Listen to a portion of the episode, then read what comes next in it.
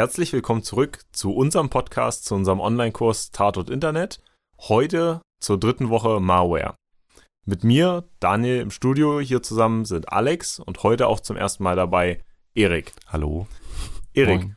erzähl doch mal ganz kurz was zu dir. Die Leute haben dich ja noch nicht kennengelernt. Also ein paar Leute haben mich sicherlich schon im Forum kennengelernt. Da bin ich jetzt gerade auch in äh, der Woche zwei ja recht aktiv gewesen. Äh, ich bin inzwischen seit über ähm, fünf Jahren, glaube ich, im HPI und ähm, promoviere im Bereich verhaltensbasierte Authentifizierung. Das war ja auch äh, in Woche zwei ein bisschen drin. Das heißt, Verhaltensbiometrie zu nutzen, um Identitäten zu verifizieren oder Personen generell zu identifizieren. Ähm, und was jetzt seit letzter Zeit auch ein bisschen dabei ist, ähm, ist das Thema Identity Leak Checker. Da gab es ja im Forum, glaube ich, auch ein paar Aus, äh, ein bisschen Austausch zu und auch in den Folien. Und ich denke mal, dass wir da heute auch nochmal ein bisschen vielleicht drüber sprechen werden. Genau. Ähm, ich würde dann mal mit einer ganz kurzen Übersicht wieder starten über das, was wir heute so vorhaben. Ähm, wir haben ein, zwei kleine Themen mitgebracht, die wir aus dem Kursforum aus der vergangenen Woche nochmal ansprechen wollen. Dinge, die wir viel diskutiert gesehen haben, die wir nochmal ein bisschen, ähm, ja, über die wir nochmal kurz sprechen wollen. Ähm, konkreter wären das dann an der Stelle irgendwie nochmal biometrische Authentifizierungsverfahren und Hash-Verfahren bei der passwortbasierten Authentifizierung, wie sie so aktuell in der Praxis genutzt werden. Dann werden wir wieder, wie gehabt, in einen kurzen Rückblick in die Kurswoche starten, werden also kurz nochmal über die Themen aus der aktuellen Woche sprechen, also aus der Malware-Woche. Ähm, werden dann als nächstes übergehen in eine der verbreitetsten Schutzmaßnahmen und eine kurze Diskussion dazu, nämlich die Antivirenprogramme. Ähm, oftmals auch als Snake Oil bezeichnet, also als irgendwie mehr hinderlich als äh, hilfreich. Werden wir kurz diskutieren. Ähm, weitermachen werden wir mit dem Thema der Ransomware. Bei uns auch ein einzelnes Video in der Kurswoche. Trotzdem ist noch ein bisschen mehr dazu zu sagen. Gerade so in den Hinblick, wie haben sich Geschäftsmodelle hinter dem Ransomware eigentlich in den letzten Jahren verändert und was bedeutet das für uns als Endnutzer? Ähm, und dann werden wir zuletzt noch so ein bisschen diskutieren über das Thema, wie, wie wird Malware eigentlich heutzutage verbreitet? Welche Verbreitungswege gibt es da? Ähm, wo muss ich aufpassen, dass ich mich nicht infiziere? Und zu guter Letzt ähm, hat Erik noch eine kleine Malware mitgebracht, die er, nein, hat keine Malware mitgebracht, aber ähm, hat einen kleinen Bericht vorbereitet zu einer Malware, die im großen Zusammenhang mit Identitätsdiebstahlen und ja. äh, Diebstahlen von persönlichen Daten auch steht, ähm, über die er dann nochmal ein bisschen berichten wird. Von daher, glaube ich, haben wir spannende Themen für die Woche oder ja, für diese Podcast-Episode geplant und freuen uns, wenn ihr bis zum Ende dran bleibt. Genau. Genau, an der Stelle ähm, lasst uns doch mal einsteigen mit dem Rückblick ins Kursforum. Ähm, Erik, du hattest ja schon gesagt, du, du warst sehr aktiv. Genau. Ähm, ich glaube, das, was man viel gesehen hat, äh, war einmal nochmal so ein paar Verständnisfragen zum Thema Hash. Das heißt eigentlich, was passiert mit einem Passwort, wie wird es übermittelt an den Server, ähm, wo wird ein Hash abgespeichert, wie kommt der Salt ins Spiel. Ähm, das war, glaube ich, nochmal ein ganz großes Thema. Und dann gab es, glaube ich, auch viele Fragen zum Thema Biometrie. Also generell einmal, ist jetzt Biometrie eigentlich besser? Soll Biometrie Passwörter ersetzen? Was passiert, wenn ich verletzt bin? Ähm, das sind ja so Sachen, die wir irgendwie auch in den Folien kurz angedeutet hatten. Äh, und da hat man viele verschiedene Diskussionen gesehen.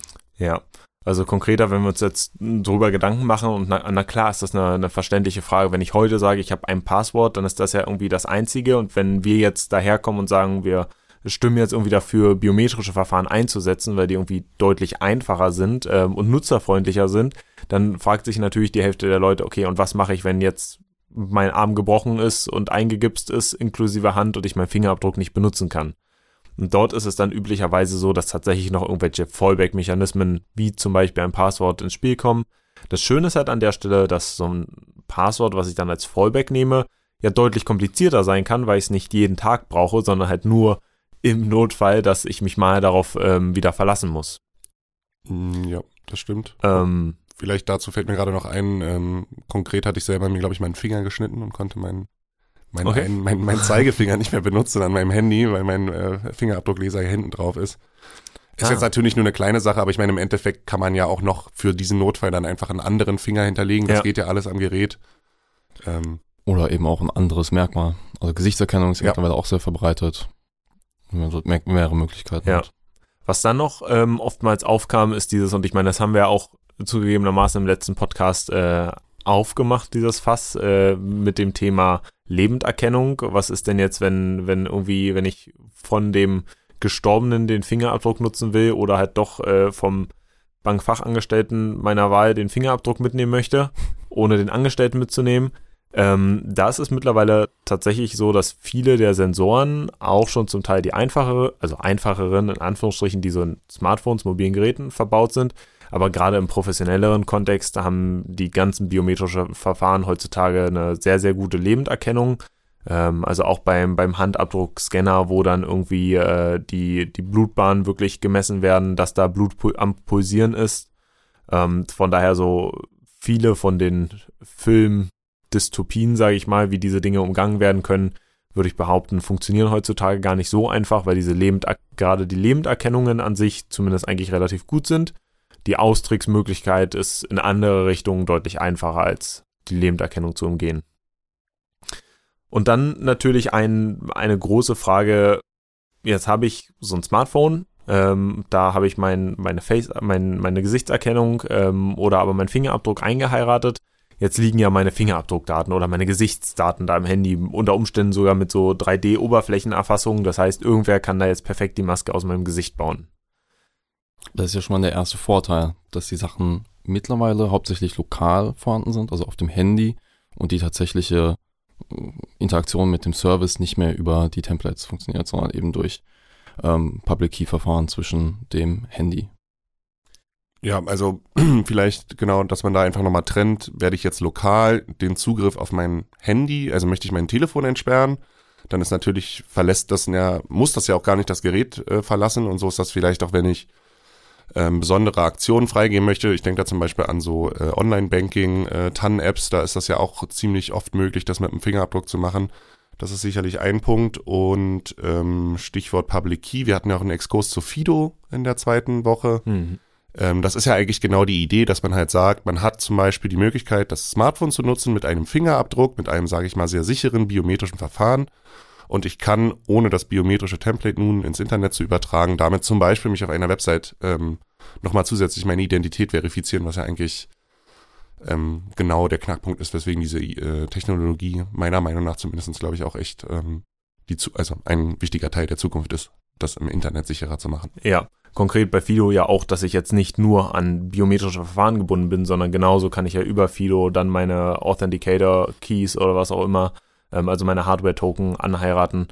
Ähm, was ich gerade noch sehr spannend fand, dass du gesagt hast, die biometrischen Templates, äh, was natürlich auch nochmal wichtig ist zu erwähnen, die biometrischen Daten, wenn sie gut, wenn es gut gemacht ist, ist wie mit den Passwörtern, sag ich mal. Wenn, wenn Passwortspeicherung gut gemacht ist, dann liegen die Passwörter da irgendwo gehasht und nicht im Klartext.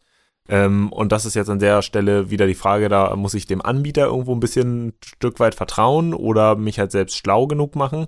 Ähm, wenn biometrische Authentifizierungsverfahren gut gemacht sind, dann liegt da auf dem Handy lokal ja nicht irgendwie das 1 zu 1 Abbild des Gesichtes oder das 1 zu 1 Bild des Fingerabdrucks, sondern da liegen sogenannte biometrische irreversible Templates, ähm, was bedeutet, da liegt quasi eine, eine Maske, die die Merkmale beschreibt, die dieser Fingerabdruck aufweisen muss, aber nicht der Fingerabdruck selbst ist. Und gegen diese Maske wird dann der gescannte Fingerabdruck, um bei dem Beispiel mal zu, zu bleiben, ähm, abgeglichen und kann dann halt anhand von wieder Wahrscheinlichkeiten, da sind wir im biometrischen Kontext immer, ist zu 95% der gleiche oder passt halt zu 95% in die Maske rein, in das Template rein, was ich abgelegt habe. Dagegen wird das Ganze dann verglichen. Und äh, das ist vielleicht nochmal ganz interessant zu sagen, für die, die da ein bisschen interessierter sind, da sind natürlich die Funktionen und die Verfahren, die verwendet werden, äh, für diese natürlich andere Anforderungen gegeben als jetzt zum Beispiel für Passwort.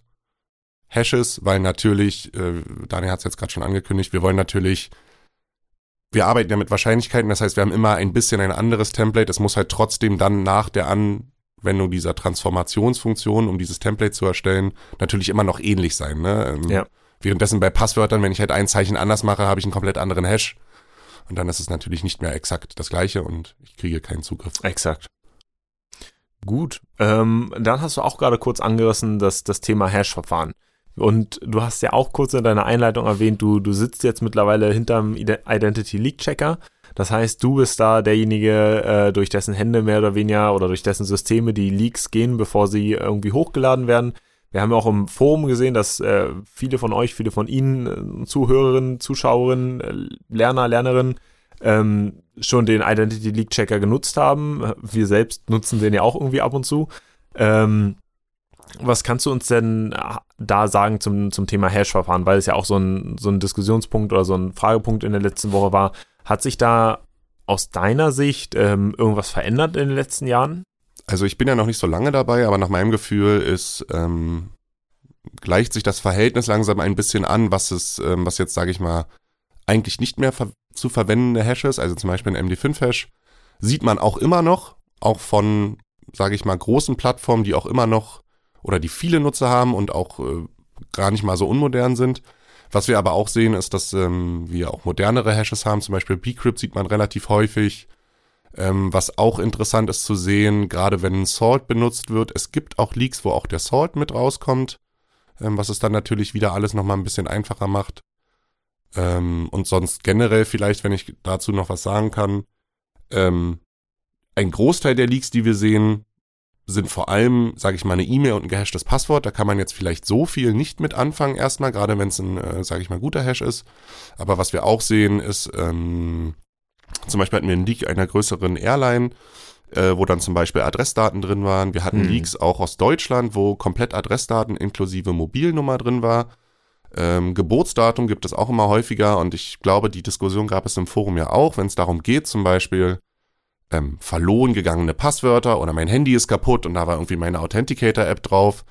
Ähm, ich weiß das auch noch aus eigener Erfahrung, wenn man sich dann versucht, wieder einen neuen Zugang anzulegen, kommt man relativ schnell an den Punkt, ja, sagen Sie nochmal Ihr Geburtsdatum zur Verifikation, wo wohnen Sie eigentlich?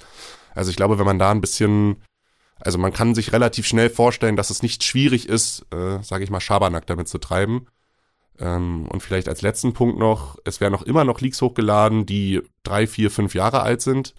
Und äh, es ist immer noch, also man, wir haben immer noch Fälle, wo diese Leaks nach wie vor funktionieren. Das heißt, ja. manchmal ist ein Passwort bei, Manchmal hat man auch, ähm, dass Nutzer diese Ein- oder diese Wegwerf-E-Mail-Adressen benutzen, mhm. ja, wo man also relativ leicht über eine Passwortvergessen-Funktion verifizieren kann, okay, die E-Mail ist wirklich von dort. Und ähm, das finde ich schon ziemlich interessant, weil es anscheinend für die Seiten auch nicht, weiß ich nicht, nicht relevant zu sein scheint oder die das nicht auf dem Schirm haben, dass sie, sage ich mal, gehackt werden können. Ja. Also, ja. Aber glaubst du, dass das eher am Nutzer oder an der, am Betreiber liegt? Also diese Awareness, dass sie nicht da ist, dass ähm, zum Beispiel die Passwörter geändert werden sollten. Also ist dem Nutzer das egal oder wird das gar nicht erst bekannt gegeben vom, vom Betreiber? Also ich habe das Gefühl, weil man ja doch, also gerade wenn es dann vielleicht auch kleinere Seiten sind, ähm, oder andersrum, ich habe das Gefühl, dass da eigentlich relativ häufig dann noch berichtet wird, wenn mhm. sowas stattfindet. Das sieht man eigentlich gar nicht ich habe wirklich das Gefühl, dass die Betreiber das stellenweise gar nicht mitkriegen. Das sind dann gar nicht so große Seiten. Okay. Hm. Ähm, und ähm, ja, weiß ich nicht, ob die das, ja. Und ich vermute auch, dass vielleicht das IT-Team gar nicht so groß ist, ja, oder man, sage ich mal, die grundlegenden Funktionen ähm, abbildet. Und ich glaube, dass da zum Beispiel im Forum auch eine Diskussion, wie, also wenn zum Beispiel so ein Brute Force-Angriff auf Passwörter durchgeführt wird, ist das natürlich am einfachsten, wenn ich es offline irgendwie runterlade und dann mich an den Hashes verwenden kann, äh, versuchen kann. Aber ganz oft kam ja auch die Frage, naja, aber wenn ich das online mache, müsste man das nicht erkennen. Aber wenn man da halt ein bisschen länger drüber nachdenkt, dann muss man das halt monitoren, dann muss jemand davor sitzen, der mhm. muss sich das angucken. Ähm, ne? Also das ist, glaube ich. Ja. Ich wollte gerade sagen, ich, ich komme ja ein bisschen äh, nur als Einschwenk in, in die Richtung. Ich komme ja so ein bisschen aus der Praxis, wo wir irgendwie ähm, bei unterschiedlichsten Unternehmen solche Security-Erkennungssysteme aufgebaut haben, wo es halt natürlich irgendwie genau Anomalieregeln gibt, die dann halt sagen, okay, schlage an, wenn ich von einer Quell-IP-Adresse zum Beispiel mehr als so und so viele Authentifizierungsversuche in so und so viel Zeit sehe. Ähm, aber damit, da man da natürlich auch vom sogenannten Tuning, also wie stelle ich die Regel ein, dass ich nicht allzu viel Last bekomme, dass ich aber die Sachen, die wichtig sind, wahrnehme, ähm, aufpassen muss, weil wir, klar hatten wir oftmals je nach Größe sowas im, im Spiel wie, ähm, wenn schlage an, sobald ich mehr als 30 fehlgeschlagene Logins innerhalb von fünf Minuten sehe. Okay, wenn ein Angreifer jetzt aber nur ein Login die Minute macht und ja. halt sagt, er hat halt ein Jahr Zeit und lässt das Ding einfach im Hintergrund laufen, weil ich gehe ja nicht nur zu einem Service, ich habe vielleicht selbst nicht nur eine IP, sondern ich verteile das ein bisschen auf Cloud-Dienste und zack habe ich halt 100 IPs, über die ich dann je ein, eine Anfrage pro Minute mache, ähm, dann ist das schon deutlich, deutlich schwieriger zu erkennen. Ja, oder wo wir auch später nochmal drauf zurückkommen werden mit Botnets zum Beispiel. Dann reden wir Botnets. nicht über Hunderte, Ja. wie bei Cloud-Services, die ich bezahlen muss, sondern vielleicht um Tausende oder Hunderttausende. Perfekt. Dann lass uns damit mal direkt einsteigen in unseren kurzen Rückblick ähm, in die Kurswoche. Ähm, wir haben angefangen in der Kurswoche zu definieren, eigentlich, was, was, was ist so eine Malware, eine malicious Software, eine Schadsoftware ähm, und welche Unterscheidungsmöglichkeiten gibt es. Und wir haben im Prinzip im Großen und Ganzen unterschieden in die Art und Weise, wie die Software sich verbreitet ähm, und die, die Fragestellung, was macht die Software eigentlich, also die Funktionalitäten der Software. Ähm, wenn wir über Verbreitung sprechen, dann haben wir da ganz präsent eigentlich Thema Viren und Würmer. Viren irgendwie als lokale Software, oftmals irgendwie mit Host-Systemen oder Host-Datei, die halt irgendwie einen Computer infiziert und dann da schon aber lokal bleibt, sich nicht krass weiter verbreiten kann. Und dann haben wir im Gegensatz dazu die, die Würmer, ähm, die auch eine eigenständige Verbreitung übers Netzwerk ermöglichen, wo es also genau zu diesen Beispielen kommt, wie wir es ja auch in den Folien gesehen haben. Damals noch, glaube ich, Anfang 2000 äh, mit dem Red, Redworm, wie hieß er? Ich kann mich nur noch an I Love You erinnern, war, glaube ich, so ein großer. Genau, I Love You war, war diese, diese E-Mail-Kampagne, Ja. die durch die äh, Runde ging.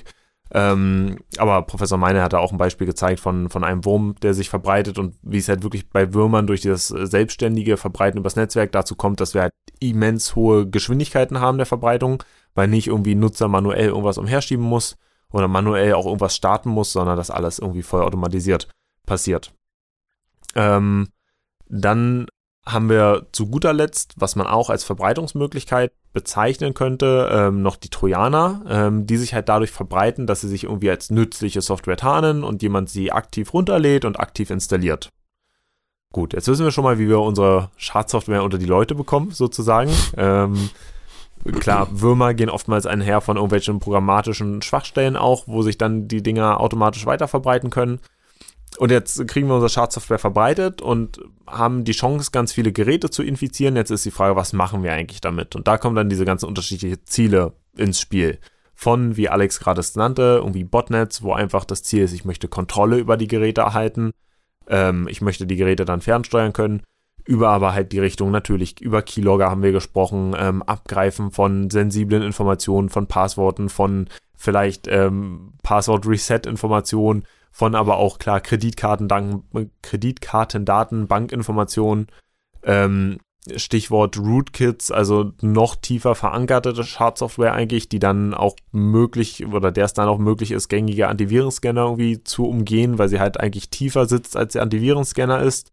Ähm, überhin Adware und Scareware, was mit Sicherheit einfach nur eine primär nervige Geschichte ist für den Nutzenden, ähm, für den Betreiber oder für den Ersteller einer solchen Software natürlich auch ein monetärer Gedanke irgendwie im Hintergrund. Wenn ich da Werbung anzeige, kriege ich dafür Geld und pipapo. Und dann halt hin zu der Malware eigentlich schlechthin aus, den, aus der letzten Zeit, äh, der Ransomware, zu der wir gleich ja auch nochmal im, im Detail kommen werden. Verständnisfrage, äh, sowas wie so ein Crypto-Miner ist auch, ne, glaube ich, Ja, heißen die Crypto genau. Cryptojacking, ja. Und Cryptojacking ne, was natürlich in letzter auch. Zeit jetzt auch durch, oder, Ja. sag ich mal, in den letzten paar Jahren. Wenn, Wobei dort natürlich mittlerweile die Hardware sehr spezialisiert ist für Ja. das Crypto-Mining. Ja. Das heißt, das, was am Anfang noch sehr gut funktioniert hat, dass man zum Beispiel in Webseiten Ja. JavaScript-basiert Miner eingebaut hat oder eben auch auf Botnets ähm, solche Sachen laufen hatte, ist einfach nicht mehr effizient. Mhm. Also dann ist es auch finanziell lohnenswerter, sogar zum Beispiel Werbung äh, zu ersetzen in Webseiten, wenn du jetzt über ähm, Browser äh, Mhm. Vulnerabilities redest oder eben Botnets für äh, DDoS as a Service oder Ja, ähnliche ja. Sachen zu verwenden. Genau, also deshalb die, die, die, die Ziele auch, was, was ich mal, also die, die Limits von was Malware sein kann, kann sind, liegen auch irgendwo da, wo der, die menschlichen Vorstellungsvermögen zu Ende sind. Also ähm, was ich da mit dem Rechner an Schabernack treibe und wenn ich einfach nur möchte, dass er sich einmal jede Stunde runterlädt, um mein Ar äh, runter, runterfährt, um meinen Arbeitskollegen zu nerven, dann ist das sicherlich auch ein mögliches Ziel, aus dem ich jetzt nicht so viel Profit generieren kann als Angreifer, aber ähm, vielleicht just for fun oder weil er dann auch wieder dann eine verbreitetes an ähm, Angriffsart und Weise, ein bisschen kombiniert mit Phishing, ähm, dass ich dem Nutzer sage, dein Rechner fährt sich einmal jede Stunde runter, du musst mal beim Support anrufen Ja. und dann kriegt er halt so eine Telefonnummer eingeblendet und kommt dann in ein Callcenter und dort wird dann nochmal ganz viele hilfreiche Software mit ihm zusammen installiert. Also es gibt viele Ziele, die so eine Malware erfüllen kann. Und jetzt ist die Frage, wie können wir uns eigentlich dagegen schützen? Also was sind so die verbreiteten Sachen? Na klar, wir wollen, wir wollen Updates machen. Ähm, wir wollen Software irgendwie nur aus vertrauenswürdigen Quellen beziehen. Ähm, wir wollen Backups machen. Wir wollen Backups ordentlich machen. Ähm, also irgendwie als valides Backup zählt nicht, dass ich meinen Dokumente-Ordner unter Windows einmal irgendwie auf meine zweite Festplatte kopiere, die Daten heißt und nicht Windows heißt. Ja. Weil wenn ich richtig Schadsoftware auf meinem System habe, dann ist auch die zweite Festplatte dagegen nicht ganz geschützt. Physisch getrennt, ja. Genau, idealerweise physisch getrennt. Also auch wenn ich jetzt ein Netzwerklauf habe, Laufwerk habe, was die ganze Zeit automatisch gemountet ist, wo das Passwort hinterlegt ist, dann hilft mhm. mir das auch nicht, ja. weil auch dahin kann sich die Schadsoftware verbreiten, wenn es halt klassisch im Windows zum Beispiel Dateisystem gemountet ist. Idealerweise, ähm, klar, physisch vielleicht einmal die Woche einfach Platte anstecken, Backup ziehen ähm, Platte abstecken, weglegen. Oder in diesem Fall auch mal auf kommerzielle Hilfe zurückgreifen. Also als Informatiker haben wir oft den ähm, vielleicht nicht ganz so optimalen Drang, viele Sachen selber zu machen und dann vielleicht doch ja. nochmal ein, ein NAS und ein RAID ja. irgendwo in die Wohnung reinzustellen. Ähm, aber die Fehleranfälligkeit ist dort natürlich viel höher, als wenn es in einem wirklich professionellen, auch irgendwie regional über mehrere ähm, Timezones verteilte Datencenter ja. ähm, alles gespiegelt ist. Und die Kosten sind im Vergleich nicht so hoch. Das ist ein Thema, was sich durchzieht, so die Fragestellung gerade von, von uns als Informatikern selbst machen oder äh, einkaufen. Letzte Woche auch schon mit den Passwortmanagern. Ja. ja. Ähm, genau, ich zum Beispiel mache es ja auch so, dass ich, ich habe, wie du sagst, äh, mein, mein NAS-Lokal, wobei ich da halt auf ein System, also auf ein fertiges Produkt zurückgreife, was aber bei mir halt lokal im Wohnzimmer steht. Ähm, und dann mache ich es aber zusätzlich so, dass ich mehr oder weniger einmal im halben Jahr komplettes Backup vom NAS ziehe und das irgendwie auf einer Festplatte in eine andere Wohnung äh, von einem Familienmitglied ähm, bringe, in den Tresor lege, das oh, Ganze da verschlüsselt. Tresor, Tresor ja. Nicht schlecht. ähm, so, falls meine Bude abbrennt, kann ja immer Elementarschaden, ja. welche Art und Weise auch mhm. immer sein. Und dann ist halt schade, wenn das RAID 1 nass mit absäuft ja. und beide Platten halt Schrott sind. Ich äh, muss ganz ehrlich sagen, ich habe, glaube ich, so die wichtigsten Dokumente in der Cloud gesichert, ja. ähm, die nicht ständig verbunden ist. Und dann weiß ich gar nicht, äh, lustigerweise, was zum Beispiel so das Thema Fotos angeht. ja, okay, ich weiß, wie ich das jetzt sagen soll, aber ich bin ja noch aus der Zeit, wo ich auch Digitalkameras hatte. Also die sind sowieso, sage ich mal, alle wichtigen Fotos liegen sowieso auf irgendeiner äh, externen Festplatte, die man eigentlich kaum noch raus, also die man dann mal rausholt, wenn man sich alte Fotos angucken will. Und ich meine, durch das ganze Smartphone und äh, dann irgendwie Instant Messaging und da noch eine Mail. Also das ist ja, mhm. ja. weiß ich nicht, vielleicht bin ich da ein bisschen naiv oder so, aber ich denke mir, äh, weiß ich nicht, die Sachen sind, da, da habe ich in der, in der Tat gar nicht so ein großes äh, Sicherungs- ähm, Bedürfnis auch. Bedürfnis, ja, ne? Auch so, was das ganze Thema Musik, Filme, ja, das sind alles so, das wird gestreamt. Ja, ich meine, früher die Musiksammlung, die man sich irgendwie bei Jahre zusammengebaut hat, ja gut, die liegt jetzt bei Spotify oder mhm. weiß ich mhm. nicht, welchen Dienst auch immer man nutzt. Also. Genau, da sind wir genau wieder bei dem, bei dem Thema, was äh, Alex wir bei der in der ersten Woche aufgemacht haben. So, wir treffen eigentlich täglich unterbewusst so, so Gefahrenabschätzungen. Ja. Ähm, und für uns selbst unsere persönliche Sicherheitsanalyse, was muss ich eigentlich sichern, welches Risiko muss ich mich absichern. Das ist ja unser Ziel, dass wir, wir euch alle Kursteilnehmenden hier dazu befähigen wollen, ähm, diese Gefahrenabschätzung halt selbst zu treffen. Ähm, genauso wie Erik jetzt sagt, okay, die wichtigen Dokumente sind da, ja, Fotos, sind eh getrennt und wenn die Platte halt mal den Geist aufgibt, dann ist es halt so, dann sind halt die Fotos, so seine Gefahrenabschätzung. Wenn irgendwer jetzt sagt, hey, nichts wäre mir, äh, nichts wäre tragischer, als die Kinderbilder meines Neugeborenen in zehn Jahren nicht mehr zu haben, dann muss ich die halt vielleicht doppelt oder dreifach sichern. Ich glaube ähm, sogar, dass ich sie mehrfach gesichert habe. Sehr gut. Kann man auch mal ausdrucken dann irgendwann. Ja, ja vielleicht druckt man sie auch irgendwann mal aus. Ja. Aus der digitalen Welt heraus. Gut, aber dann ähm, ein, ein, ein weiteres Thema, was wir hier, was ähm, wir noch angesprochen haben, ist das Thema gesundes Misstrauen. Dazu ist, glaube ich, einfach nur zu sagen, ähm, allgemein, äh, es äh, mein, mein, mein Vater sagt immer, hat immer das Sprichwort, there are no free lunches. Also es gibt, ja. kein, gibt kein freies Mittagessen. Ähm, wenn irgendwo etwas vermeintlich kostenfrei angeboten wird, was überall anders kostenpflichtig ist, dann liegt es halt sehr nahe, dass das irgendwie kein richtig vertrauenswürdiger Dienst ist. Ähm, ich kann nicht beliebig viele Produkte und wir sind leider in so einer Gesellschaft, wir haben, glaube ich, vor zwei Wochen auch drüber diskutiert, wir sind leider in so einer Gesellschaft, wo jeder dazu übergeht und erwartet, mehr und mehr einfach kostenfrei zu erhalten. Ähm, da muss, glaube ich, bei uns allen so ein bisschen Umdenken ansetzen. Die Services, die einem halt wichtig sind, die wirklich eine wichtige Funktionalität für mich erfüllen, da muss ich halt unter Umständen auch einfach Geld in die Hand für nehmen und für bezahlen, um vielleicht sicher gehen zu können, dass der Service halt irgendwie vertrauenswürdig ist.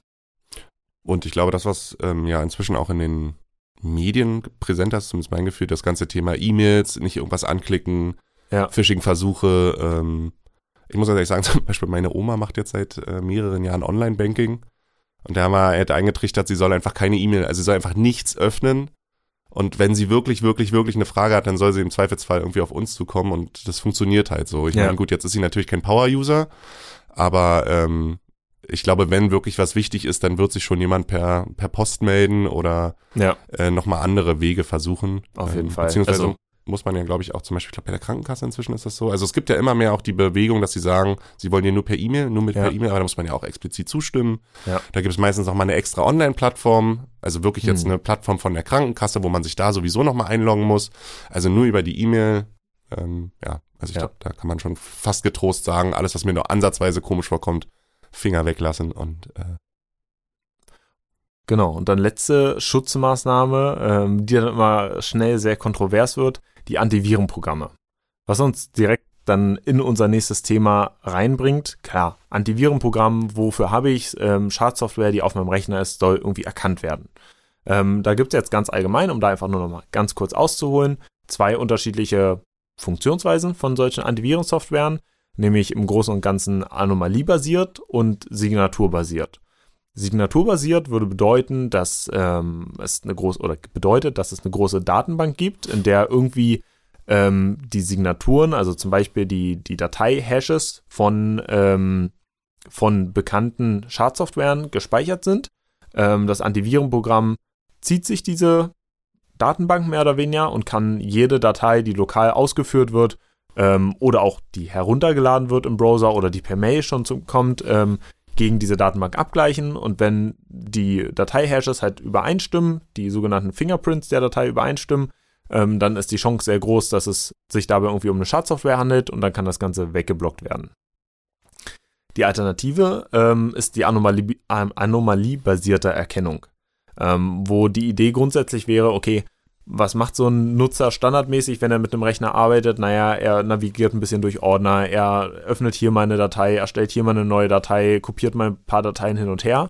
Aber wenn ich zum Beispiel auf Dateisystemebene erkenne, dass der Nutzer jetzt alphabetisch alle Dateien weglöscht nacheinander, dann wäre das eine Stelle, wo ein Antivirenprogramm eingreifen könnte und sagen könnte, halt stopp, das hier sieht aus nach einer Anomalie. Das ist kein Standard-Nutzerverhalten und solche Anomalien gibt es einerseits irgendwie auf Netzwerkebene, ähm, also irgendwie Kommunikation zwischen Hosts über, ähm, über Netzwerkverkehr. Ganz klassische Anomalie, äh, die man in so einem Netzwerk beobachten könnte, wäre ein Host, der einfach einen anderen Host komplett sogenannt Port, Port scannt. Also ein Computer hat ja irgendwie 65.000 65 ähm, offene Ports, die prinzipiell für Verbindungen genutzt werden können.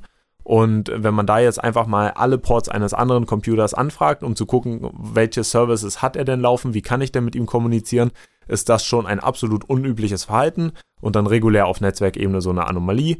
Lokal Anomalie, wie gesagt, zum Beispiel Weglöschen von irgendwie großer Menge an Dateien. Aber auch auf der lokalen Ebene gibt es ja auch so ein bisschen nicht Netzwerkverkehr, aber eben auf dieser Prozessebene, wenn ja. wir zum Beispiel über Windows reden, ja. ähm, sind hier ist nicht nur die Nutzeraktionen, die dort gemonitort werden können, sondern zum Beispiel auch die Programminteraktion. Weil es gibt ja dann doch erstaunlich viele Interaktionen zwischen unterschiedlichen Programmen und dort gibt es natürlich so offensichtliche Sachen, wie zum Beispiel, wenn eine Excel-Datei ähm, oder ein, beziehungsweise das Excel-Programm, die Excel, ähm, dann zum Beispiel eine Konsole aufmacht und dort Befehle ausführt, ja. ähm, die dann wiederum den File Explorer anspricht, ja. um dort zum Beispiel dann, wie du gesagt hast, Dateien zu löschen ähm, ist das doch sehr, sehr äh, ungewöhnlich. Ja, oder aber auch klar, genauso die Interaktion eines Programmes mit den Registry-Einträgen, mhm. ähm, wo es natürlich auch besti bestimmte Sachen sind einfach berechtigt, aber bestimmte Sachen sind dann halt einfach Anomalien, die erkannt werden können. Jetzt ist es so, ähm, dass wir, dass immer so ein bisschen heiß diskutiert wird, äh, diese Kontroverse, zwischen Vorteilen und Nachteilen eines Antivirenscanners, äh, weshalb ich den ja auch ursprünglich eingeführt habe als potenzielles Snake Oil, Schlangenöl, also ähm, eine vermeintliche Sicherheitsmaßnahme, die eigentlich mehr Unsicherheit schafft. Ähm, der Vorteil ist natürlich, bekannte Malware oder solche Anomalien werden halt erkannt. Ähm, das hilft mir schon immens viel, weil es holt, es hilft mir, es hilft mir halt schon, zumindest wenn wir jetzt über signaturbasiert sprechen, irgendwie 95% der Sachen, die da draußen sind, ähm, die ich mir irgendwie aus Versehen einfangen würde, weil man doch mal den falschen Button geklickt hat zum Download oder sowas, das einfach wegzulöschen und mich als Normalperson dagegen zu schützen. Das Risiko auf der anderen Seite, ähm, dass halt ich denke, ich bin gegen alles geschützt. Ähm, und das ist, glaube ich, die, diese Kontroverse, die genau immer diskutiert wird, dass eine Person, die jetzt ein Antivirenprogramm im Einsatz hat, der Meinung ist, sie sind gegen alles sicher und deshalb auch der Meinung ist, ich kann ja wild im Internet rumklicken und mir alles runterladen, weil ich habe ja meinen tollen Antivirenscanner, für den ich 15 Euro im Monat zahle, ähm, im Premium Plus Paket, der blockt, der blockt alles weg. Das ist das Nonplusultra. Und das ist aber halt natürlich nicht so. Ähm, Malware wird die Malware-Ersteller werden besser. Ähm, äh, es gibt zunehmend sogenannte polymorphe Malware, die einfach bei jeder, also gerade wenn wir jetzt über Würmer sprechen, die sich selber weiter verbreiten, dann wird bei jeder Verbreitung ähm, des Wurmes irgendwie der Code ein bisschen verändert.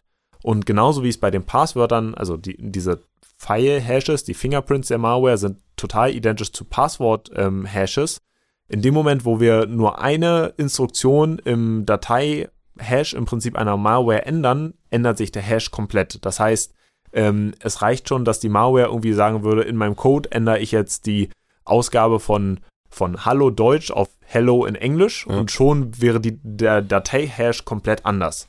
Ähm, Jetzt gibt es natürlich auch da Katze- und Maus-Spiel, wie immer im Security-Bereich. Äh, die Antivirenprogramme werden schlauer.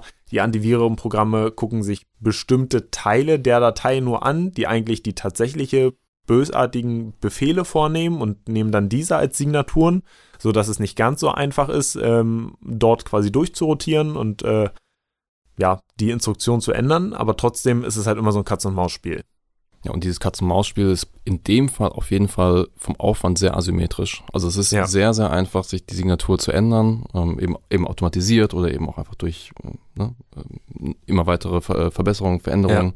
Ja. Ähm, aber das Erkennen und dann eben auch Updaten ist deutlich schwerer und aufwendiger.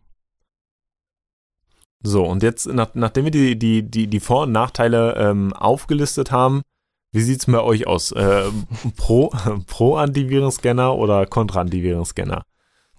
Also, ich würde jetzt nicht Pro und Contra sagen. Ich kann vielleicht sagen, was ich tatsächlich zu Hause auf dem Computer habe. Und das ist also kein Virenscanner. Ähm, das ist, glaube ich, bei mir das letzte Mal dann vor zehn Jahren mal bei irgendeinem Refactor ja. einfach weggeblieben. Ähm, und ich persönlich im Internet jedenfalls, also im Browser, ähm, habe ich das Gefühl, dass der größere Schutz eher sowas wie ein Adblocker oder ein, ein Scriptblocker oder ähnliche Sachen sind. Ja. Äh, das ist bei mir ganz ähnlich. Ich glaube, das ist so ähnlich wie bei Alex. Also ich weiß gar nicht, weil ich das letzte Mal einen Antiviren-Scanner äh, bei mir auf dem System hatte. Äh, ja, diese Blocker bringen natürlich was. Ähm, und vielleicht bin ich auch hier naiv, aber ich ähm, habe zumindest noch das Vertrauen in mich selbst, dass ich äh, ausreichend ähm, ja, ähm, sensibel bin und eigentlich die Finger davon lasse, äh, irgendwas runterzuladen oder mich auf irgendwelchen Seiten runterzutreiben, äh, rumzutreiben. Und vielleicht, was ich vorhin noch sagen wollte, ich weiß nicht, aber vielleicht könnt ihr dazu nochmal was sagen. Äh, das Stichwort im Notfall äh, eine virtuelle Maschine zu nutzen, um mhm. sich dort was runterzuladen. Also wenn man wirklich jetzt der Meinung ist, man möchte irgendwas ähm, weiß ich nicht, man hat vielleicht auch einen anderen gekriegt, die man, wo man dann doch wirklich hin und her gerissen ist, ist das jetzt wirklich der, den ich, auf den ich warte oder nicht? Dann kann vielleicht nochmal so ein, ähm, ja, so eine virtuelle Maschine, wo man ja quasi dann ein bisschen sicherer ist, wenn da irgendwas schief läuft, weil man die Maschine einfach ausmacht und das Ausbrechen aus der virtuellen Maschine ja bedeutend schwerer ist vielleicht. Ähm, ja, also bei mir gibt's kein Antivirenprogramm, auch nicht auf dem Handy. Ja. Äh, vielleicht nochmal eine ganz interessante, ähm, ganz interessante Side-Story. Ähm, ohne jetzt meinen Anbieter zu nennen, aber ähm, der hat das durchaus drauf, mehrfach äh, mich anzurufen und mir zu sagen, dass ja seine Sicherheit, also meine Sicherheit ihm sehr am, äh, am Herzen liegt, also meinem Handy-Provider und der würde mir jetzt quasi kostenlos oder er würde mir halt ähm, so einen Antivirenscanner fürs Handy anbieten. Sehr freundlich. Ne, sehr freundlich, also natürlich nur im Abo-Modell und so und ähm, ich dann wirklich auch mehrfach diskutieren musste, dass ich glaube ich weiß, was da passiert und äh, ich das auch auf dem Handy für äußerst, ähm, weiß ich nicht, auch so ein bisschen unsinnig, also nicht unsinnig, aber ich glaube, wenn man dort guckt, welche Apps lädt man runter, ja, gerade im App Store, ich meine, es gibt immer wieder welche, ja, wo dann vielleicht doch eine Adware drin ist oder so. Aber ich äh, bin da nach wie vor der Meinung, ja. die persönliche Sensibilität kann einem da schon viel, viel, viel helfen. Da habe ich vielleicht eine zweite Alternative, die auch ähnlich wie bei Malware, äh, wie bei ähm, Virenscannern sehr kontrovers zum Teil äh, diskutiert wird. Würdet ihr persönlich denn so etwas wie eine Versicherung abschließen? Eine Ja. Cyberversicherung? Cyberversicherung. Ähm, Vielleicht als Hintergrund, ähm, bei Befragungen hat sich herausgestellt, dass Unternehmen mittlerweile ungefähr jedes zweite, jedenfalls hat es in der, äh, in der Survey so beantwortet, eine solche Versicherung hat. Also ich glaube für absolute Frage des Standpunktes äh, oder auch des ähm, der der Situation und Rolle, in der die man innehat. Ähm, ich per persönlich für mich so im privaten Gebrauch würde glaube ich keine Cyberversicherung abschließen, ähm, aber ich habe auch nicht so viele Kundendaten irgendwie zu Hause rumliegen. Ähm, ich als Unternehmen äh, oder wenn, wenn ich jetzt im Unternehmen irgendwie Chief Security for, for Security Officer bin Ja. oder so, ähm, dann könnte ich es mir durchaus vorstellen, weil einfach mittlerweile, klar, immer irgendwie eine Kosten-Nutzen-Rechnung, aber die Angriffslandschaft ist so, kontro so ähm, groß mittlerweile und es braucht ja nur einen Mitarbeiter in deinem Unternehmen, der nicht geschult ist oder der einmal einen schlechten Tag hat, der irgendwie meint, heute muss ich aber morgens um sieben als erstes nach dem Aufstehen meine Mails Ja. checken und beantworten, weil ähm, ich bin so wichtig ähm, und der dann dort im Halbschlaf falsch klickt und zack, habe ich Probleme. Das ist auch tatsächlich der Hauptanwendungsfall äh, von Versicherungen, wie ich das jetzt so mitbekommen habe, eben diese Ransomware auf einer kommerziellen Ebene. Ja. Ähm, und wo es dann ja doch hauptsächlich über Phishing der Einfall ist. Ähm, Ja. Ich habe jetzt letztens äh, gelesen, 400 Millionen Dollar äh, pro Jahr nur in den USA werden in solchen Versicherungen ausgeschüttet. Also finanziell ist das dann wohl doch ein sehr großer Hai. Ausgeschüttet. Also das sind die, die Summen, die äh, 400 Millionen Dollar in den USA Zurückerstattet. pro Jahr, also die die Versicherung zurückerstattet. Krass. Äh, genau, ja. Wobei ich dann auch immer absolut spannend finde, ähm, aber da stecke ich jetzt nicht äh, im Detail genug drin, wie solche Versicherungswerte berechnet werden, also wie Ja. der, der, der Mhm. Schaden berechnet wird, ähm, der ja auch dann umfasst irgendwie immaterieller Schaden, ähm, Unternehmensanerkennung, äh, jetzt denkt die Allgemeinheit, die- die haben ihre Security nicht im Griff. Ähm, das zählt ja in sowas mit rein. Das war zum Beispiel auch eine Frage im Forum, wenn ich da gerade mal einen Querbezug herstellen kann, äh, ob wir informiert werden wollen, wenn so eine Mhm. Sicherheit, so ein Sicherheitsvorfall passiert oder halt nicht. Hm. Äh, ja. Ja, also ich meine mittlerweile äh, mit der Datenschutzgrundverordnung und Co. ist ja, Ja. der, die Informationspflicht definitiv auf Seiten des Betreibers. Mhm. Ja, ja, genau. Äh, Vielleicht noch zur, ähm, zur Frage mit dem Wert. Ähm, bei diesen Versicherungen ist ja immer die Frage, theoretisch wird gesagt, der Versicherte kann sich selber aussuchen, was das Verfahren am Ende ist. Also bei Ransomware soll das Lösegeld gezahlt werden, das Mhm. könnte dann erstattet werden. Oder es wird eben der ganze Prozess der Wiederherstellung, Backup ähm, und eben auch Ausfall Ja, Mhm. okay. ähm, erstattet. Und dann ist es natürlich schwerer, ne? wie, wie viel Mhm. ähm, Einkommensverlust hast du. Ähm, aber das ist auch wieder eine der Kontroversen bei diesen ganzen Versicherungen, dass argumentiert wird, dass sie ja durchaus ähm, nicht unbedingt unterstützen direkt, aber sicher ein Incentive für Angreifer via Ransomware machen, weil sie haben ja sozusagen eine Garantie, okay, ich weiß, das Unternehmen kümmert, Ja. dem ist das Ja. eigentlich auch egal, ob das jetzt gezahlt wird oder nicht. Und da kann ich vielleicht immer wieder hinkommen. Da werden auch gar nicht so hohe Lösegeldsummen gefragt. Also auch Ja. bei großen Unternehmen ist es dann meistens eher in einem fünfstelligen Bereich, was für die dann halt wirklich ein Rechnungsfehler irgendwo ist. Und ähm, deswegen wird wahrscheinlich ein Großteil von diesen 400 Millionen über Lösegelder dann sein. Ja. Lösegelder, ähm, Ransomware, sicherlich die Bedrohung der aktuellen Jahre irgendwie, ähm, wohingegen man gefühlt vor sechs, sieben Jahren, als das Thema Ransomware erstmalig so richtig hochging, auch mit WannaCry und und und, ähm, der großen Schadsoftware-Kampagne dann gegen Windows, äh, nee, der, der, Doch, g- genau, doch, der großen Schadsoftware-Kampagne gegen Windows, ähm, wo, wo wir auch die Bilder gesehen haben in den Folien von den, äh, den Bahnhöfen in Ja, ja, Deutschland, stimmt. wo die Anzeigetafeln dann äh, irgendwie infiz inf nicht die Anzeigetafeln Ja. infiziert waren, aber natürlich die Rechner dahinter irgendwie infiziert waren. Ähm, wo, was ich sagen wollte, gefühlt vor fünf, sechs Jahren noch so ein Thema, wo es, wo es primär darum ging, den, den Endkunden, also jeden User mit einem äh, Rechner zu infizieren. Heutzutage mehr und mehr gezielt auf Unternehmen gefühlt. Also ähm, auch das BSI hat ja gerade irgendwie wieder Cyberlagebild der Nation rausgegeben. Eine der Hauptbedrohungen für Unternehmen nach wie vor die Ransomware. Zu diesem kurzen Wort noch diesem gezielten, würde ich auch ein bisschen relativieren. Ja. Weil äh, ich glaube, dort gibt es oft so ein bisschen die falsche Sicherheit von Unternehmen. Ich bin ja nicht interessant, wer will Mhm. mich denn jetzt überhaupt ausspielen, wer will mich denn direkt angreifen. Aber dieses ganze Targeting wird ja eigentlich gar nicht über Unternehmen gemacht, sondern es gibt eine verbreitete Schwachstelle, die jetzt, sagen wir mal, Ja. noch sehr frisch ist oder vielleicht sogar Zero Day. Und dann wird einfach nur diese Schwachstelle gesucht und nicht einzelne Ja. Unternehmen. Nee, Das heißt- absolut, absolut guter Punkt. Ja, also es gibt ja genug Tools, die, wenn eine Schwachstelle behoben wurde, dann ähm, scannen, wie viele Leute die, die Schwachstelle angewandt haben. Gerade, ich meine, es ist halt, das Paradebeispiel ist halt irgendwie Windows, weil halt irgendwie Windows auch in einem ganz Großteil der Unternehmen irgendwie in Serverinfrastruktur verbaut ist. Also nicht mal zwangsläufig das, das Windows als Endbenutzer, Betriebssystem, aber halt die ganzen Services ähm, dahinter vom irgendwie Active Directory über den Dateishare und und und ist halt in ganz, ganz vielen Unternehmen Windows.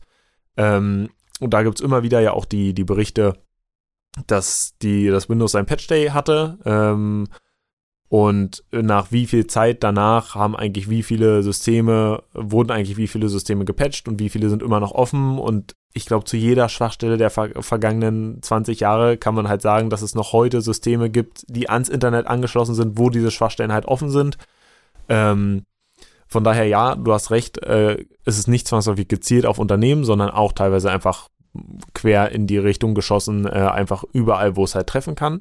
Und dann ist es halt so, dass diese äh, Intention hinter einer Ransomware sich mittlerweile geändert hat. Während ich damals vor, vor fünf, sechs Jahren halt irgendwie von dem einzelnen Endkunden noch irgendwie meine 300 Euro erpressen wollte, geht's halt mittlerweile dahin, zumindest ich greife die Unternehmen an und dort möchte ich halt fünfstellig, sechsstellig, siebenstellig erpressen, ähm, je nach Unternehmen halt. Das heißt, was auch mehr und mehr ähm, dazu geführt hat, dass wir mittlerweile eigentlich oftmals die gleichen, Anführungsstrichen, Ransom Ransomwares verbreitet sehen, weil halt auch mittlerweile zum Beispiel über Darknet oder über andere ähm, kriminelle Austauschorte ähm, das Thema Ransomware as a Service einfach absolut verbreitet ist. Also irgendwie der einzelne Hacker, der sagt, ähm, ich habe einfach die perfekte Ransomware gebaut, ähm, irgendwer kommt zu mir und sagt, mach bitte dieses Unternehmen und dafür kriegst du x Euros und ich selbst muss nicht mit dem Unternehmen krass verhandeln, sondern ich sorge nur dafür, dass die Ransomware delivered wird. Dann kommt da noch reingeschrieben die E-Mail-Adresse von, von, von meinem freundlichen Auftraggeber, dass das Unternehmen direkt mit ihm verhandeln kann. Ich krieg irgendwie meine fünfstellige Summe dafür, dass ich halt einmal das Unternehmen infiziert habe.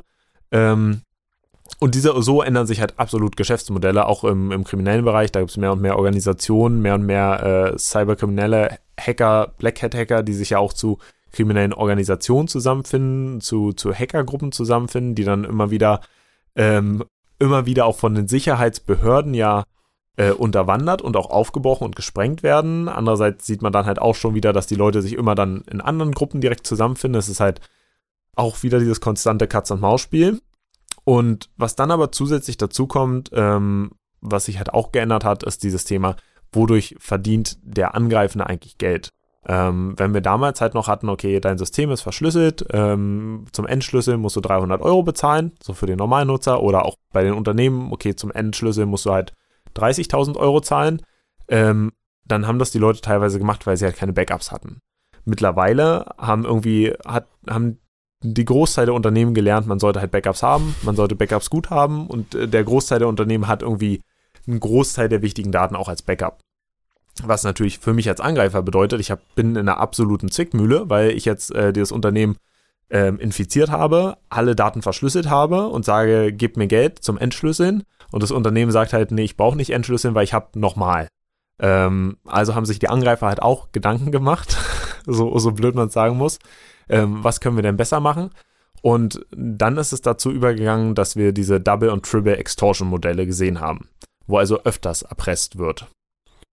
Das bedeutet konkret was? Also Doppel und Triple? Das Genau, das bedeutet, nichts. genau, das bedeutet konkret, konkret diese, diese Single- oder First-Extortion ist halt diese Fragestellung, okay, gib mir Geld, damit ich deine Systeme wieder entschlüssel, Mhm. was ja auch zum Teil nicht nur ähm, bedeutet, ich kriege meine Daten wieder, sondern auch bedeutet, ich kriege Kontrolle über meine Systeme wieder, ich muss sie nicht neu aufbauen. Wir haben ja auch vor zwei Jahren über den ähm, Cyberkatastrophen, äh, auch vor zwei Jahren, vor zwei Podcast-Episoden über den Cyberkatastrophenfall aus dem letzten Jahr gesprochen, wo wir halt auch gesehen haben, ein komplett neues Aufbauen von Systemen ist nicht so schnell getan, leider heutzutage. Ähm, das ist aber noch dieser klassische Single-Extortion-Fall. Jetzt sage ich als Unternehmen, okay, ich baue selbst neu auf, ich habe meine wichtigen Daten als Backup irgendwo. Ähm, und dann kommt der Cyberkriminelle aber daher und sagt, hey, cool wäre doch, ähm, wenn du mir einfach trotzdem Geld zahlst, weil sonst veröffentliche ich deine Daten im Internet. Und das möchtest du bestimmt nicht. Und jetzt gibt es die ein oder anderen Unternehmen, die dann halt sagen, ähm, ja, ich zahle dir trotzdem kein Geld, weil wir ver verhandeln halt nicht mit Kriminellen. Gerade in den USA, glaube ich, ist es auch ein ganz großes Thema, dass du halt tatsächlich als Unternehmen diese Ransomware-Forderung nicht zahlen darfst, weil du halt nicht mit Kriminellen verhandeln darfst. Ja, und vor allem, es kommt auch darauf an, wer denn, also haben wir, glaube ich, vorhin ein bisschen ausgelassen, aber wer denn tatsächlich davon profitiert, also wer die Angreifer sind. Du hast schon einmal diese professionell Kriminellen, die einfach aufs Geld aus sind, aber es gibt natürlich auch nochmal ähm, für Terrorismus ähm, Finanzierung. Ähm, Nordkorea ist vor allem in dem ganzen äh, Cryptojacking, ähm, Kryptobörsen, äh, Hacking und sowas sehr aktiv und hat dadurch halt sehr, sehr viel ähm, harte Währung sozusagen im Vergleich zu ihrer eigenen ähm, hm. angelangt. Und dann landet natürlich man sehr schnell auf irgendwelchen Terrorismus-Unterstützungslisten in Amerika und äh, ja. möchte genau. man nicht. Also deshalb, dann, dann kommen diese Double-Extortion-Modelle, dass die, die Angreifer sagen, okay, du, du möchtest nicht zahlen zur Freischaltung, dann zahl bitte, damit ich deine Daten nicht veröffentliche. Jetzt sagt das Unternehmen trotzdem noch, nein, ich zahle nicht, weil die Konsequenzen anderer Seite sind größer, als wenn du, als für mich die Konsequenzen, wenn du meine Daten ins Netz stellst. Nun ist der Angreifer aber hingegangen, hat den Ransomware as a Service Mann bezahlt, ähm, hat irgendwie ein bisschen Zeit investiert, hat ja schon mit dem Unternehmen gesprochen, Zeit investiert, das kostet alles Geld, die Mitarbeiter müssen beschäftigt werden und sagt, irgendwie muss ich jetzt hier noch irgendeinen Profit rausschlagen aus dieser Infektion, die ich habe, aus den Daten, die ich erzählt habe. Und jetzt geht der, der Ransomware-Angreifer hin oder quasi die Angreifergruppe dahinter hin und sagt, Thema Triple Extortion, die, die dritte Erpressung eigentlich. Ich gehe zum Endnutzer hin und sage, lieber Endnutzer, von dir habe ich übrigens bei meinem Hack gegen Unternehmen ähm, Daten erlangt. Bitte zahle du mir Geld, damit ich deine Daten nicht veröffentliche. Und ähm, haben darüber quasi ihren, ihren dritten potenziellen Einnahmeweg. Ähm, von daher ist Ransomware leider auch ein Thema, was uns noch irgendwie als Endnutzer ab und zu beschäftigt. Nicht mehr zwangsläufig, weil unsere Systeme davon lahmgelegt werden. Zumindest ist das nicht mehr der Trend aktuell. Aber halt schon unter Umständen, weil wenn größere Unternehmen halt entsprechend angegriffen werden, das auf uns als Privatnutzer irgendwie zurückfallen kann. Und dann bleibt, na klar, die Frage, was kann ich heute dagegen eigentlich tun, ähm, was dann irgendwie wieder nur runterzubrechen ist, genauso wie wir es in der letzten Woche diskutiert haben, möglichst wenig Daten bei möglichst wenig Services zu haben, ähm, nur die Services zu nutzen, die ich wirklich brauche und zumindest nur die Services mit großen meinen Daten zu füttern, äh, mir generell vielleicht mich generell fragen, welche Daten muss ich bei irgendeinem Service liegen haben oder braucht der Service diese Daten überhaupt? Auch Thema, ähm, was muss ich irgendwo, so, keine Ahnung, Social Media posten, ist immer ein blödes Beispiel, weil es eh öffentlich ist, vermeintlich. Ähm, aber auch da habe ich ja vielleicht äh, Nachrichtenverläufe mit Personen, die eigentlich nicht so öffentlich sind. Ähm, wenn da aber Großdaten von so einem Unternehmen geklaut werden, dann können es auch diese Nachrichtenverläufe sein. Mittlerweile ja, sind wir mal gutgläubig. Ähm, viel ist ja Ende zu Ende verschlüsselt. Also ja, sind wir mal gutgläubig. Vermeintlich also sicher. Wird sicherlich noch ein Thema sein, was in der fünften Kurswoche nochmal aufkommt. Ja. Kryptographie, Ende zu Ende Verschlüsselung. Was bedeutet das eigentlich? Ähm, ja, also ist schwierig. Gut. Ähm, lasst uns noch mal ganz kurz abschließen, wie, wie wir jetzt eigentlich Malware verbreiten, worauf man aufpassen muss. Und dann wollte Erik ja noch zwei, drei Worte zu, genau. zu, zu, ich will nicht zu sagen, zu seiner Schadsoftware sagen, aber, ähm, ja. aber uns ein bisschen was erzählen. Ähm, lasst uns mal kurz brainstormen. Wie wird Malware heutzutage verbreitet? Was, was sind die Möglichkeiten und Wege, die euch einfallen? Ich würde sagen, Phishing bzw. E-Mails, die von, äh, also über Social Engineering sehr vertrauenswürdig ähm, erscheinen, mhm. wären für mich so die ja. Größe. Äh, ich würde jetzt direkt an Apps denken. Okay. Also so ähm, vermeintlich, also getarnte Apps, dass du, weiß ich nicht, irgendwelche Tools für dein Handy brauchst, ja. vielleicht auch Virenscanner. Die Taschenlampe, so, die man runter. Die Taschenlampe, genau, das war, glaube ich, damals äh, oder, vor, vor einer ganzen Weile noch immer unser Lieblingsbeispiel, die Taschenlampen-App, die dann irgendwie Zugriff auf deine Dateien und weiß ich nicht, deine Benutzerkonten und was weiß ich alles haben wollte. Oder der Coronavirenscanner, ne? Auf dem Handy. Ja, der Corona.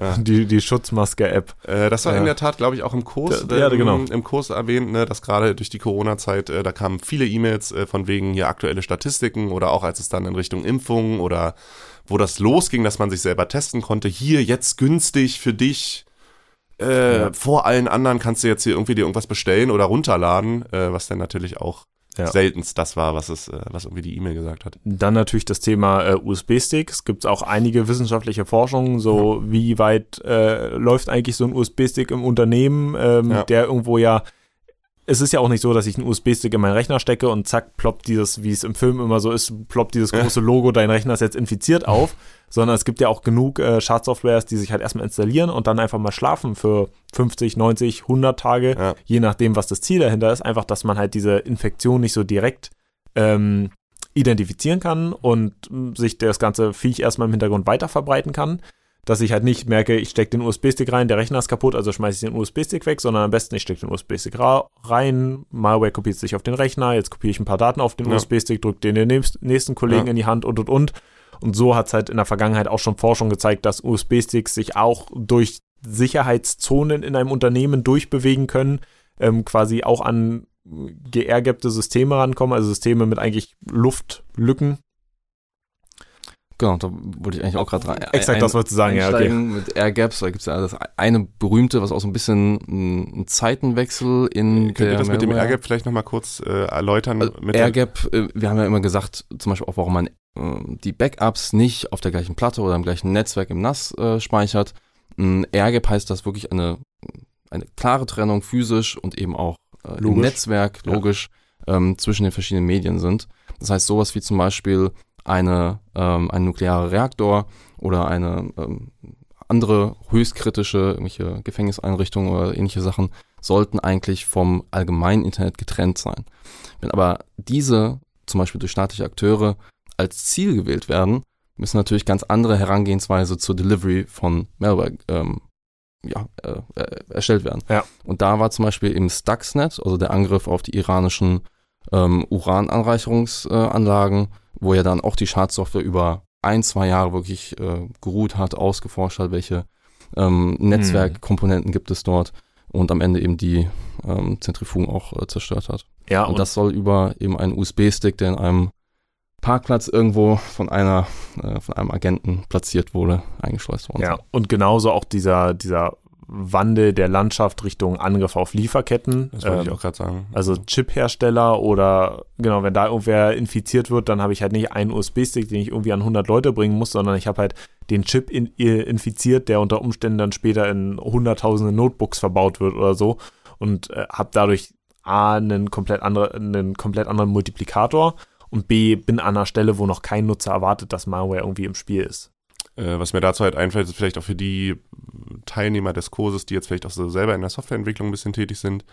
Äh, man kennt das ja vielleicht, man möchte irgendwas in seine Software einbauen, das will man nicht selber implementieren. Juhu, da gibt es ungefähr 3000 Libraries im Internet. Ähm, und äh, da wird kurz quer gegoogelt, dann nimmt man die, baut die in sein Versionsverwaltungssystem ein und zack hat man die Funktionalität.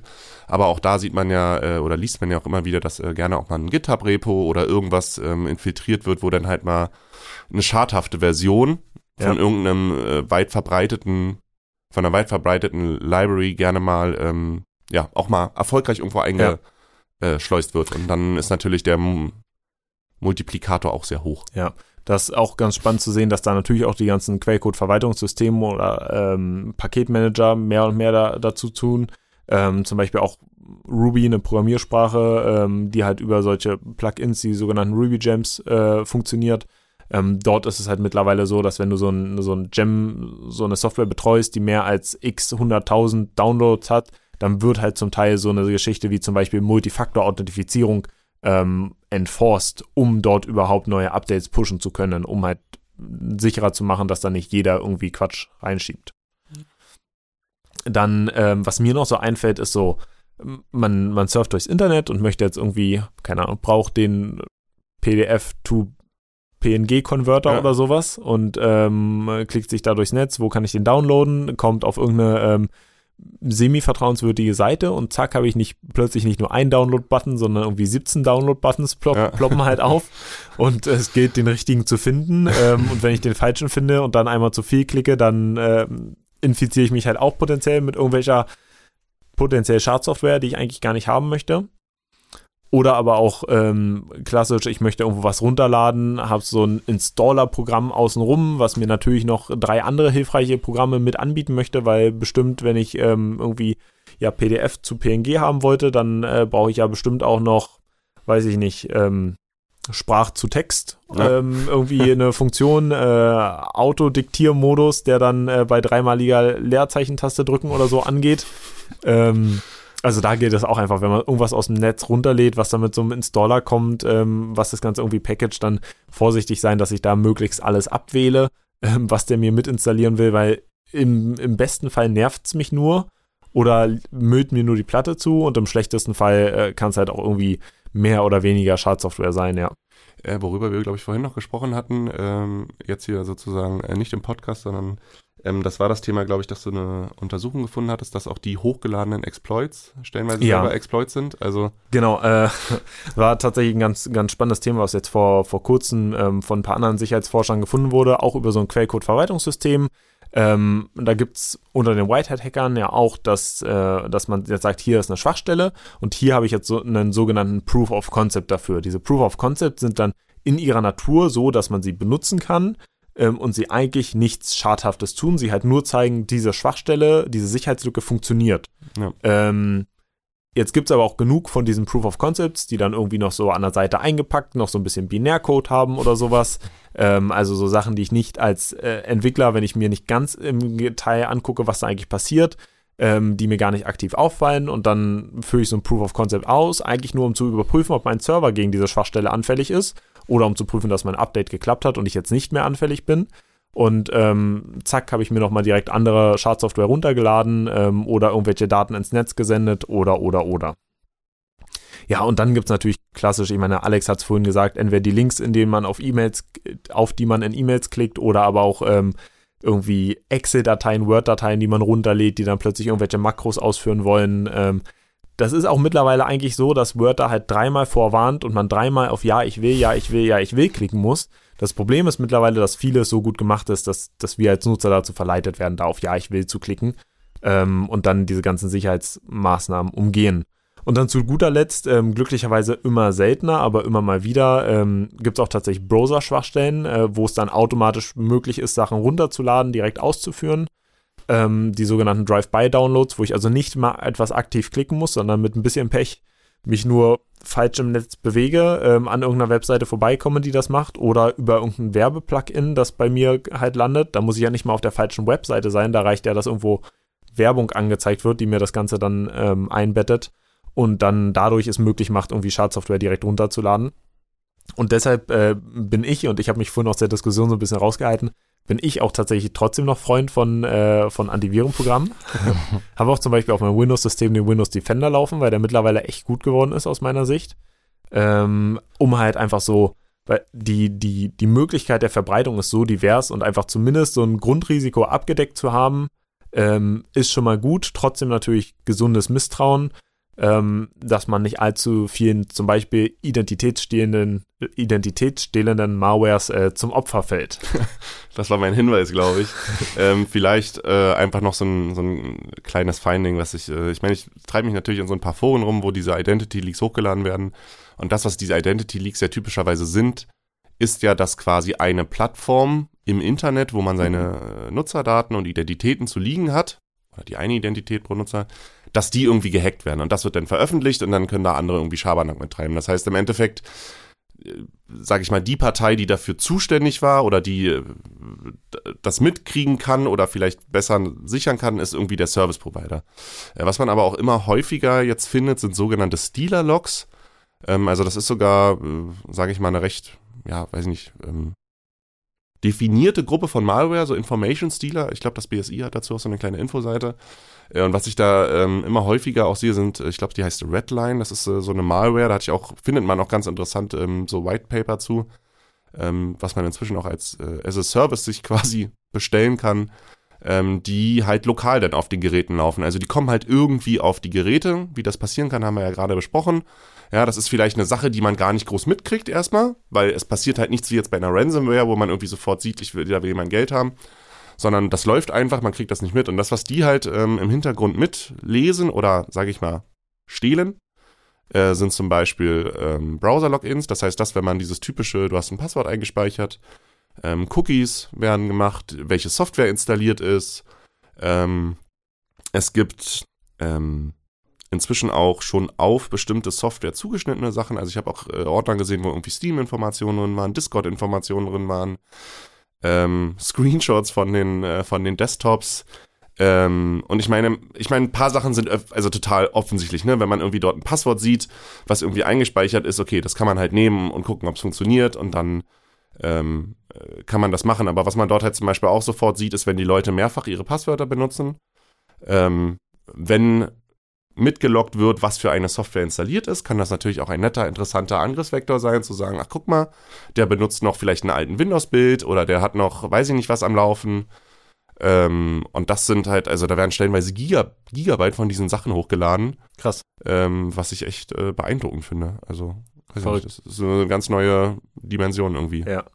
Äh, ich will mich nur noch äh, ganz kurz daran hängen, ähm, weil, weil, weil sonst äh, uns die Bude eingerannt wird, dass wir also am besten keine Passwortmanager benutzen sollten, weil ja natürlich Malwares da ein, ein großes Sicherheitsproblem potenziell sein könnte. Ja. Weil du ja auch gesagt hast, so die gespeicherten Passwörter und und und. Wobei das, glaube ich, wirklich die Autocomplete waren, ne? Genau, also, also das, das, ist dann, das ist ja nochmal eine andere Ebene. Ja. Ich meine, nur weil du den Passwortmanager nutzt, genau, musst das, du ja kein Autocomplete eingestellt haben. Das sicherlich. Ähm, und trotzdem habe ich ja auch heute schon im Forum gesehen, so, so dass potenziell wir zu viel ähm, Vertrauensvorschuss gegenüber den Passwortmanagern mhm. ähm, bereitstellen der Passwortmanager oder die Sicherheit eines Passwortmanagers steht und fällt natürlich einerseits mit dem Masterpasswort. Ähm, wir haben ja auch in der letzten Woche kurz darüber gesprochen, wenn mein Masterpasswort gut ist, dann kann ich im Passwort meine Passwortmanager-Datei selbst die Datenbank theoretisch in die Cloud hochladen, ähm, weil sie eigentlich nicht geöffnet werden kann von jedem anderen. Das gleiche gilt natürlich, wenn ich Schadsoftware auf dem System habe. Wenn ich ähm, Schadsoftware auf dem System habe und äh, ein gutes Masterpasswort gesetzt habe, dann muss ich auch da mir keine Gedanken machen. Das Problem ist natürlich, wenn ich jetzt äh, Schadsoftware habe, die erstmal nicht bemerkt ist und ich dann meinen Passwortmanager entsperre und dann die Schadsoftware auch im Arbeitsspeicher in diesen entsperrten Passwortmanager reingucken kann, das ist natürlich ein legitimes Problem, aber wenn ich so eine hochentwickelte Schadsoftware auf dem System habe, die im Hintergrund einfach läuft, dann behaupte ich, ähm, sammelt die auch ohne Passwortmanager so viele äh, Passwortdaten von mir ein, einfach nur weil ich mein System benutze und weil ich ja überall meine Daten immer wieder eingebe, ist ja dann quasi wie ein Kilogramm Hintergrund, sodass ich halt an der Stelle äh, trotzdem dafür, dazu raten würde, lieber einen Passwortmanager benutzen und das Risiko einer Schadsoftware-Infektion zu haben, dort ein bisschen aufmerksam sein und und und, als dass ich halt sage, okay, ich muss mir jetzt meine ähm, Passwörter alle einheitlich haben, weil sonst kann ich sie mir nicht merken oder oder oder. Na klar, ich kann auch theoretisch einen Passwortmanager auf dem Papier haben, was ich bei mir zu Hause ähm, in Tresor lege, um wieder bei dem Tresorbeispiel zu sein. Ähm, und den trage ich dann mit mir rum. Und den kann ich dann einfach nur zu Hause nutzen. Das ja. äh, wäre ein gutes Sicherheitsmerkmal äh, oder eine gute Sicherheitsmaßnahme, aber das ist dann halt wieder die, die, die Frage dieser, dieser Risikoabschätzung. Ich persönlich sehe das Risiko deutlich höher, wenn ich irgendwie simple Passwörter benutze, als dass ich das Risiko einer Malware-Infektion auf meinem Rechner sehe. Ähm, wenn man da halt vorsichtig im Netz unterwegs ist, weil halt ein simples Passwort kann jeder von außen einfach durch Ausprobieren erraten. Ja. Für eine Malware braucht er zumindest eine Malware auf meinem System drauf. Ja. Also da muss er halt zumindest irgendwie in Kontakt mit meinem System sein. Und ich glaube, außer ihr wollt da jetzt noch irgendwas widersprechen, gerne. ähm, oder ich habe euch jetzt genug verwirrt äh, und wahrscheinlich auch alle Zuhörer verwirrt. Aber an der Stelle, ähm, genau, einfach das nur nochmal. Äh, Passwortmanager mit einem guten Masterpasswort, darauf kommt es wirklich an, gutes Masterpasswort, ähm, sind, sind durchaus eine sinnige Sache. Äh, und ohne das jetzt äh, noch zu tief zu diskutieren, aber ich meine, der Anbieter des Passwortmanagers muss natürlich vertrauenswürdig sein. Absolut ne? also verständlich, ist, ja. Ja, absolut. Ähm, ähm, genau. Also auch da gilt dann potenziell entweder irgendwie ähm, etablierte Softwares oder vielleicht auch, gerade wenn ich so Funktionalitäten wie, wie Sharing und, und, und haben möchte, ähm, vielleicht auch ein Service, für den ich ein bisschen Geld bezahle, in der Hoffnung, dass der nicht sein Geld auf andere Art und Weisen äh, verdienen muss. Ähm, für gute Services muss man, also da müssen wir einfach nach wie vor mein Thema, glaube ich, ein bisschen umdenken, dass man zum Teil für gute Services zahlen muss. Ähm, ich meine, ganz kurz hatten wir das auch in der ersten Woche schon mal. Auch Open Source bedeutet nicht zwangsläufig kostenfrei. Ähm, genau. Ich glaube, an der Stelle können wir dann das Thema ähm, Malware, ich meine, wir könnten noch hier sitzen, zwei Stunden lang über die aktuellsten Malwares diskutieren. Ähm, man hört immer wieder was im Netz, äh, immer in letzter Zeit immer wieder die neuen Ransomwares, die irgendwie ein Unternehmen nach dem anderen äh, lahmlegen. Zuletzt ging jetzt gerade am Wochenende was durchs Netz, was aber noch nicht bestätigt ist, über äh, wieder ein größeres deutsches Unternehmen aus dem Automobilsektor, wobei nicht direkt Automobilsektor, ähm, was wohl angeblich von einer Ransomware betroffen wurde. Ist aber alles noch nicht bestätigt, deshalb haben wir es jetzt auch nicht groß ausgebreitet, aber wenn man im Netz ein bisschen aktiv ist oder Nachrichten ein bisschen schaut, dann sieht man da ja immer wieder Meldungen. Ähm, und an der Stelle einfach nur von uns ein bisschen Input gewesen, dass, dass ihr, Sie, Zuhörer, Zuh Zuhörerinnen, das vielleicht ein bisschen besser einschätzen können. Insofern hoffen wir, äh, Sie hatten ein bisschen Spaß mit der Folge. Ich danke euch, Alex und Erik, hier fürs Dabeisein. Ja. Ähm, und schätze, und bleibt nichts anderes zu sagen als äh, bis zur nächsten Folge, bis zur nächsten Woche. Jo. Bis dann. Bis dann. Tschüss. Ciao.